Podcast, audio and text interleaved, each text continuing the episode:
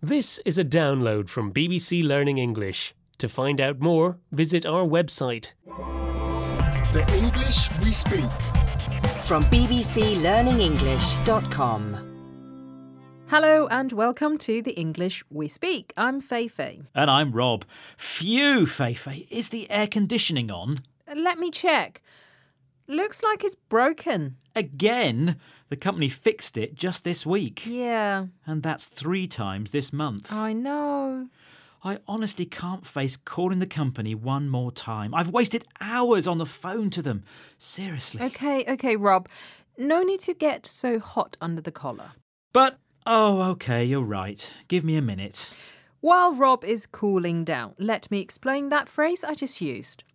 To get hot under the collar means to become very annoyed or angry about something. There is another meaning, but we'll get there later. Okay, Rob, how are you now?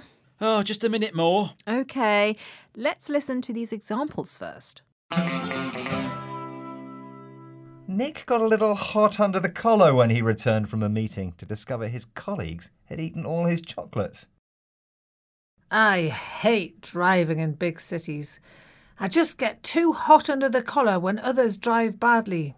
I prefer to take a bus and chill out. Try not to say anything about Wayne's new haircut. He knows it looks terrible. When I mentioned it, he got very hot under the collar. This is the English we speak from BBC Learn English. So, how are you feeling now, Rob? Oh, much better. Don't worry, I'll call the air conditioning company. Um, if you do, can you ask them which engineer is coming to fix it? Why does that matter? Well, you see, there is this one engineer who makes me oh hot under the collar. Ah, I see. You find this person attractive and they make you feel excited or even a bit nervous.